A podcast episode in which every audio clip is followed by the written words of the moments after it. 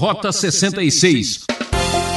Uma coisa é dizer que os milagres podem acontecer, outra coisa é exigir que esses milagres aconteçam. Então, às vezes, algumas pessoas, naquela ânsia de serem curadas,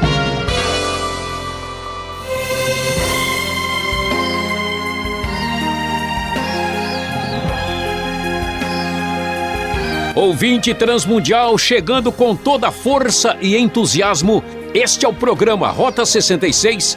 Nossa aventura percorre a trilha mais discutida e polêmica da Bíblia, o livro de Atos dos Apóstolos. Hoje vamos até os capítulos 3 e 4, onde o professor Luiz Saião apresenta o tema A empolgação que virou prisão.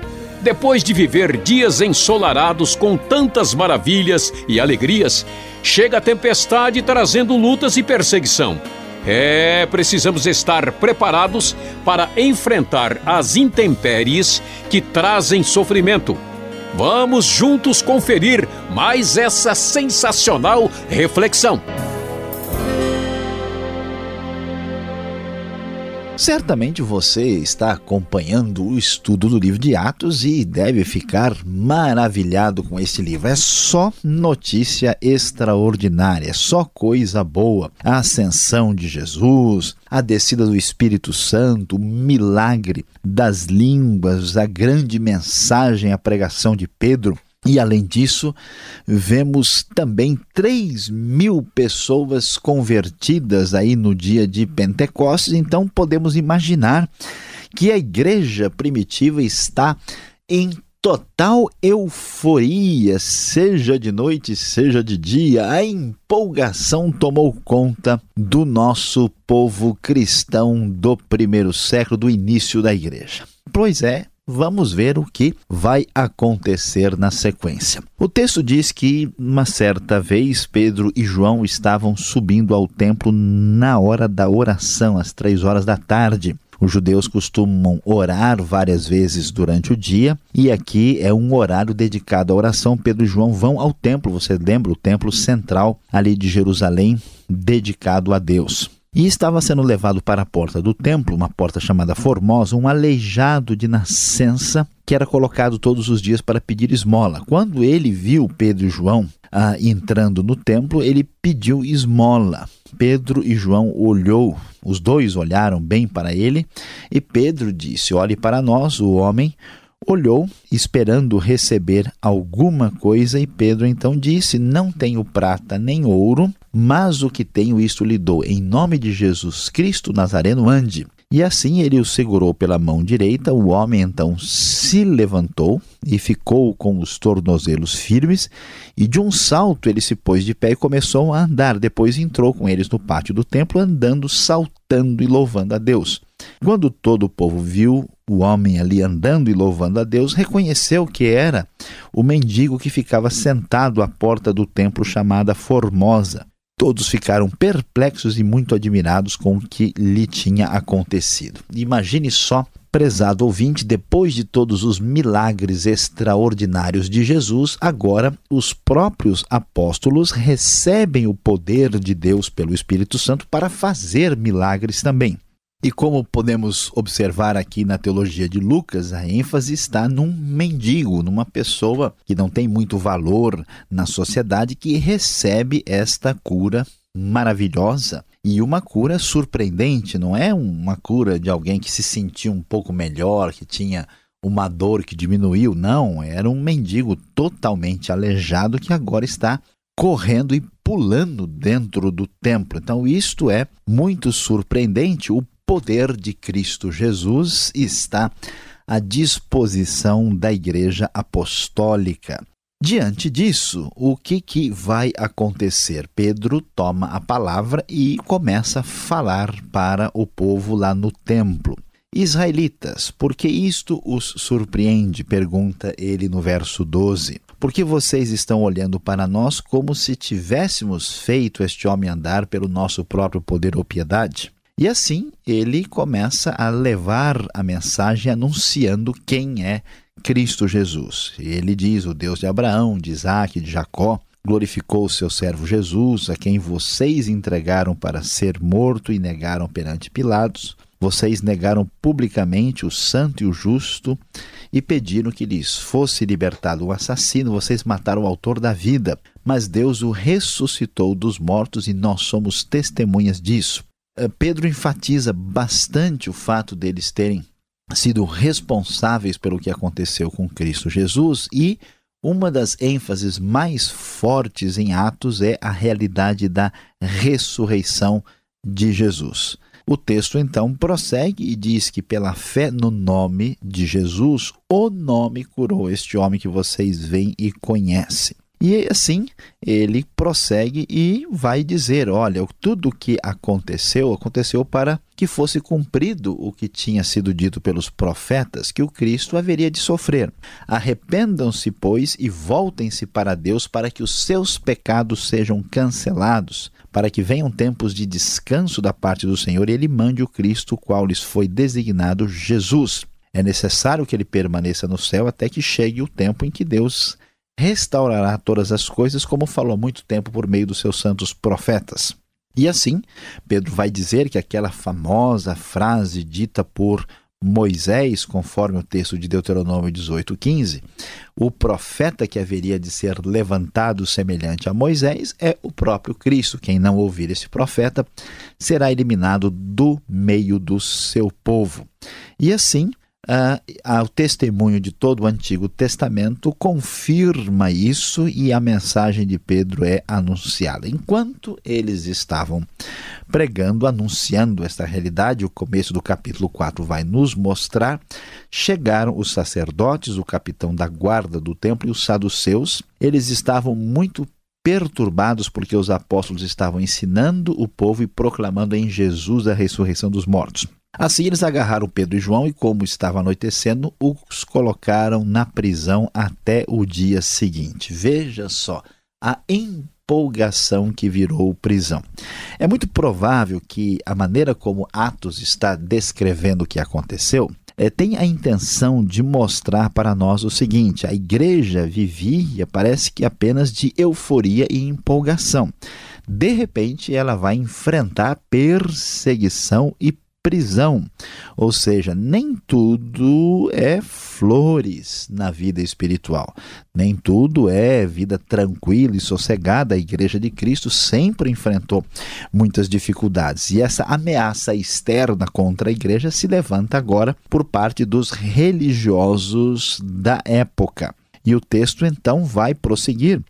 E agora, diante do que tinha acontecido, muitos dos que ouviram a mensagem de Pedro creram, chegando o número dos homens que creram a perto de 5 mil. Veja que crescimento impressionante.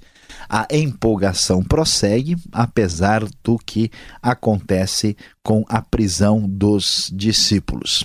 E estavam ali, o texto vai prosseguir no verso 6, Anás, o sumo sacerdote, Caifás, João, Alexandre, os que eram da família do sumo sacerdote, mandaram trazer Pedro e João para que eles fossem interrogados. E veja só o que acontece. A pergunta deles é: com que poder ou em nome de quem vocês fizeram isso? É a grande surpresa. Como é que pode ter acontecido um milagre tão extraordinário? Observe que eles não negam a realidade do milagre, mas estão cegos espiritualmente para reconhecerem o poder de Deus aí da maneira devida. Pedro, então, agora cheio do Espírito Santo, disse-lhes: autoridades e líderes do povo. Visto que hoje somos chamados para prestar contas de um ato de bondade feito em favor de um aleijado, e sendo interrogados sobre como ele foi curado, saibam os senhores e todo o povo de Israel que, por meio do nome de Jesus Cristo Nazareno, a quem os senhores crucificaram, a quem Deus ressuscitou dos mortos, este homem está aí curado diante dos senhores. Esse Jesus é a pedra que vocês construtores rejeitaram e que se tornou a pedra angular. Esta é uma citação do Salmo 118, verso 22. E Pedro corajosamente anuncia a salvação em Cristo, dizendo: Não há salvação em nenhum outro, pois debaixo do céu não há nenhum outro nome dado aos homens pelo qual devamos ser salvos. Observe meu prezado ouvinte, como o texto bíblico é tão claro. Não existe salvação fora de Cristo Jesus. É a ênfase do Novo Testamento. Não dá para ficar inventando aquilo que não é realidade. E então eles ficaram surpresos diante do que estavam ouvindo. Os, os religiosos ficaram assim estupefatos. Diz o texto que quando eles viram a coragem de Pedro e de João, percebendo que eram homens comuns e sem instrução, ficaram admirados e reconheceram que eles haviam estado com Jesus. E como podiam ver ali com eles o homem que fora curado, nada podiam dizer contra eles. Assim, ordenaram que se retirassem do sinédrio que era o conselho dos principais líderes do povo judeu, ah, que aparece aqui em vários lugares no livro de Atos, e começaram a discutir sobre como é que eles iam lidar com essa situação. A empolgação que virou prisão agora se transforma numa confusão para os religiosos da nação. Como lidar com esta situação desse povo cristão que está trazendo confusão para grande parte da população? Pois é, prezado ouvinte, veja só: todos os que moram em Jerusalém sabem que eles fizeram um milagre extraordinário. Como é que a gente vai impedir que isso se espalhe é, entre o povo. E assim, o que, que eles decidiram? Olha só que cegueira espiritual. Chamando-os novamente, ordenaram-lhes que não falassem nem ensinassem em nome de Jesus. Mas Pedro e João responderam: Julguem os senhores mesmos se é justo aos olhos de Deus obedecer aos senhores e não a Deus. Pois não podemos deixar de falar do que vimos e ouvimos Assim, eles reagiram rejeitando a orientação e a proibição dos religiosos eh, que falaram da maneira como nós lemos aqui agora. E depois de mais ameaças, eles então puderam sair dali. Na verdade, os saduceus e os demais, ah, aqui os sacerdotes, não tinham como castigá-los porque o povo todo estava louvando a Deus pelo que tinha acontecido, pois o homem que fora curado milagrosamente, atenção, tinha mais de 40 anos de idade. Não foi alguém que se sentiu melhor, que tinha tontura e a tontura passou. É um aleijado com mais de 40 anos, considerado irrecuperável, que fora curado pelo poder de Deus. É, prezado ouvinte, nem tudo é tranquilidade na vida da igreja primitiva em Atos dos Apóstolos. Depois de tanta bênção, depois da descida do Espírito Santo, de tanta alegria no coração, vimos que toda aquela empolgação também chegou a virar prisão.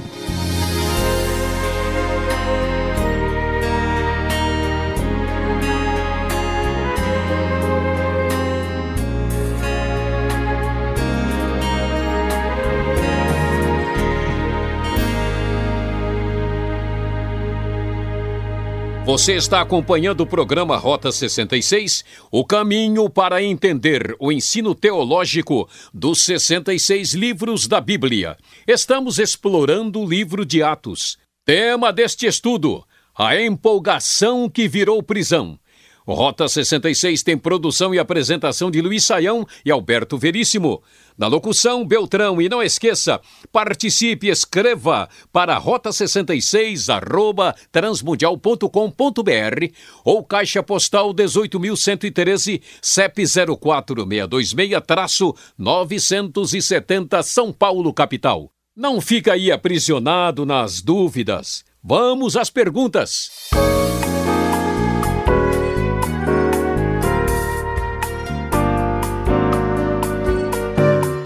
Você está acompanhando a exposição em Atos capítulo 3 e 4.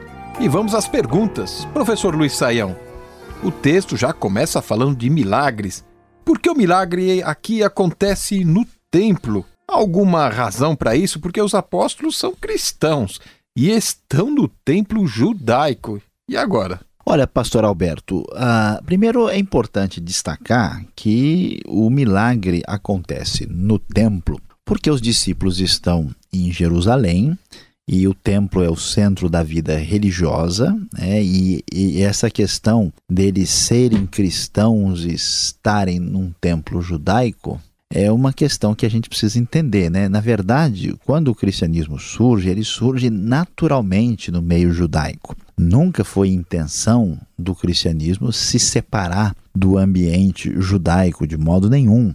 Ah, então eles se comportavam como judeus normais, porque o nosso Cristo, o nosso Messias chegou, né? E só depois é que vão surgir os primeiros gentios na igreja. Então eles estão aqui como judeus proclamando a chegada do seu próprio Messias. Não existe qualquer dúvida em relação a isso. Então eles vão para ah, o templo no horário da, da oração, como judeus eles permanecem com diversas práticas, inclusive com a, a questão da oração em certos momentos do dia. E lá o milagre acontece. Acontece por providência divina, porque o mendigo está lá, porque Deus quer mostrar o seu poder. Isso não significa que a igreja, o templo, o lugar santo é o lugar do milagre. Jesus fez milagres em diversos lugares, os apóstolos fizeram milagres em diversos lugares. O que vale é o poder e o nome de Jesus e não o lugar supostamente sagrado. Isso é muito importante ficar bem compreendido. Agora é curiosa essa situação, né? Pedro ainda afirma que não tem prata nem ouro qual o significado disso? Por que ele teve que falar isso? É, é interessante essa observação. No primeiro momento, o que parece que a gente está vendo é, é simplesmente o um mendigo está pedindo dinheiro.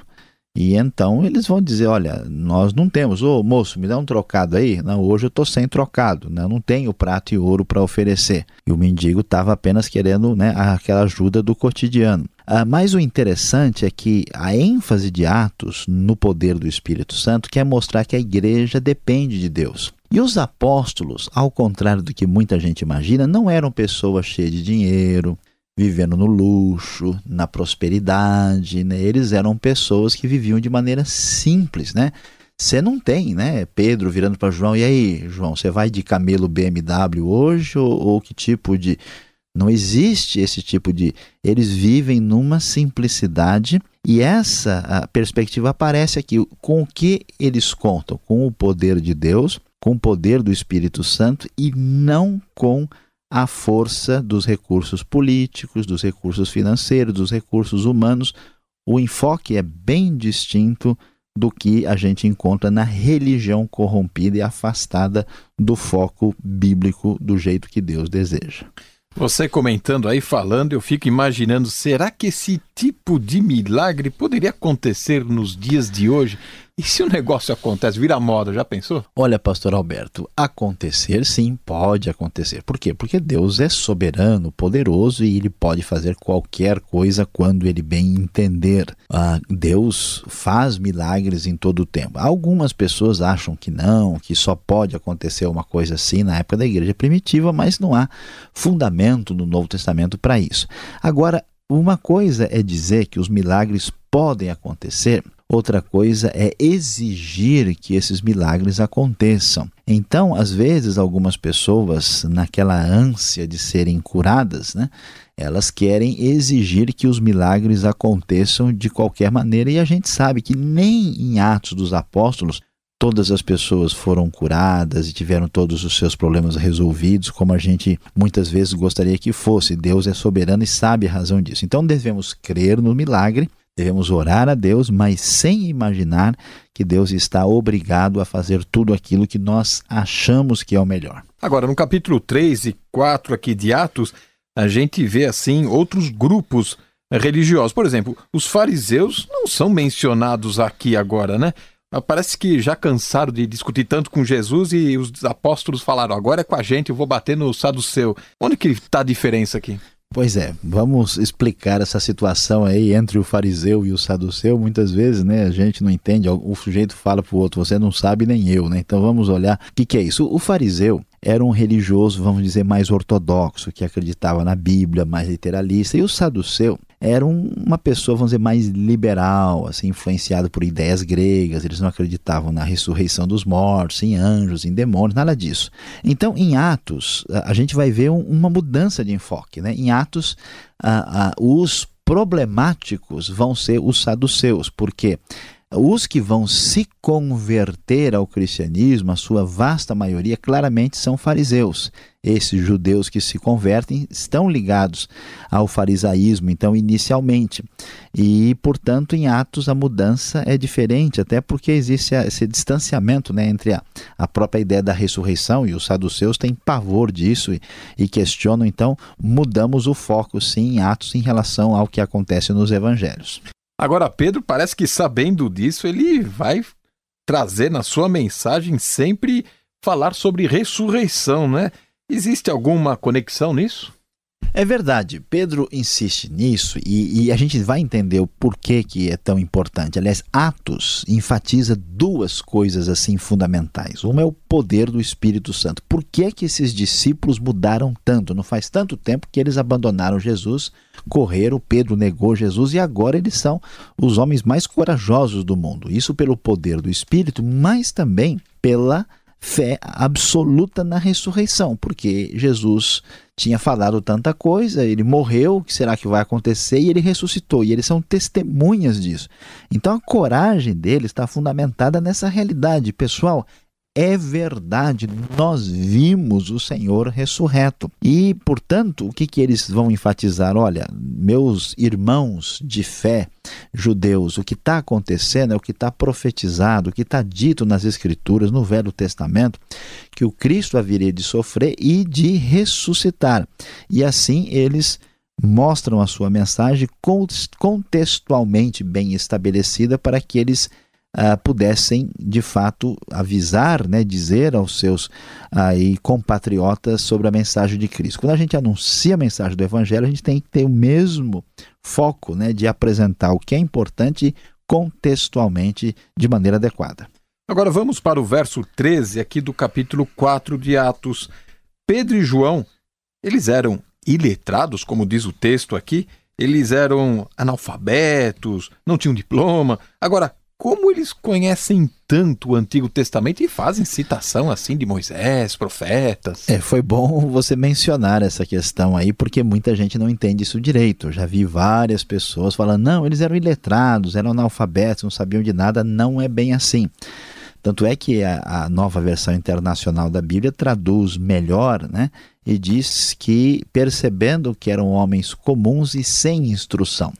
Isso quer dizer que eles não tinham tido instrução formal, como Paulo, por exemplo, que estudou uh, junto com Gamaliel. Não, eles não tinham instrução formal, mas isso não quer dizer que eles fossem analfabetos. Eles não eram analfabetos, eles conheciam, como todo bom judeu com formação religiosa em casa, sabia muita coisa sobre o Antigo Testamento, mesmo sem ter passado por um rabino de peso de expressão. Agora, para terminar, Pedro e João, eles decidiram desobedecer às autoridades. Isso está correto, é? É claro que não é correto desobedecer às autoridades, vemos isso em Romanos 14. Agora a questão aqui é outra eles estavam obedecendo à autoridade maior, eles tinham uma ordem das autoridades religiosas de Jerusalém e a ordem de Deus. Deus disse: oh, vocês devem ir anunciar este evangelho e eles haviam sido proibidos. Num conflito de autoridades, a autoridade maior deve prevalecer, portanto, importa obedecer primeiro a Deus e os homens vêm em segundo lugar. Então vamos agora com toda empolgação a conclusão desse estudo.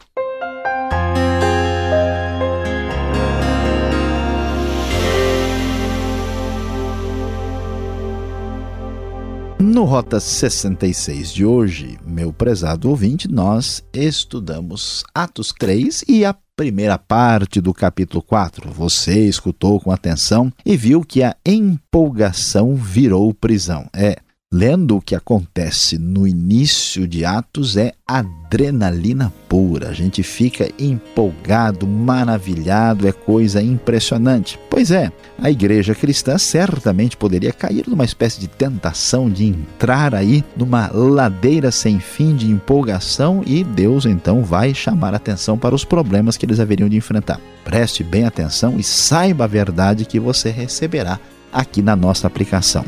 Não é possível ser verdadeiro cristão sem sofrer lutas e perseguição.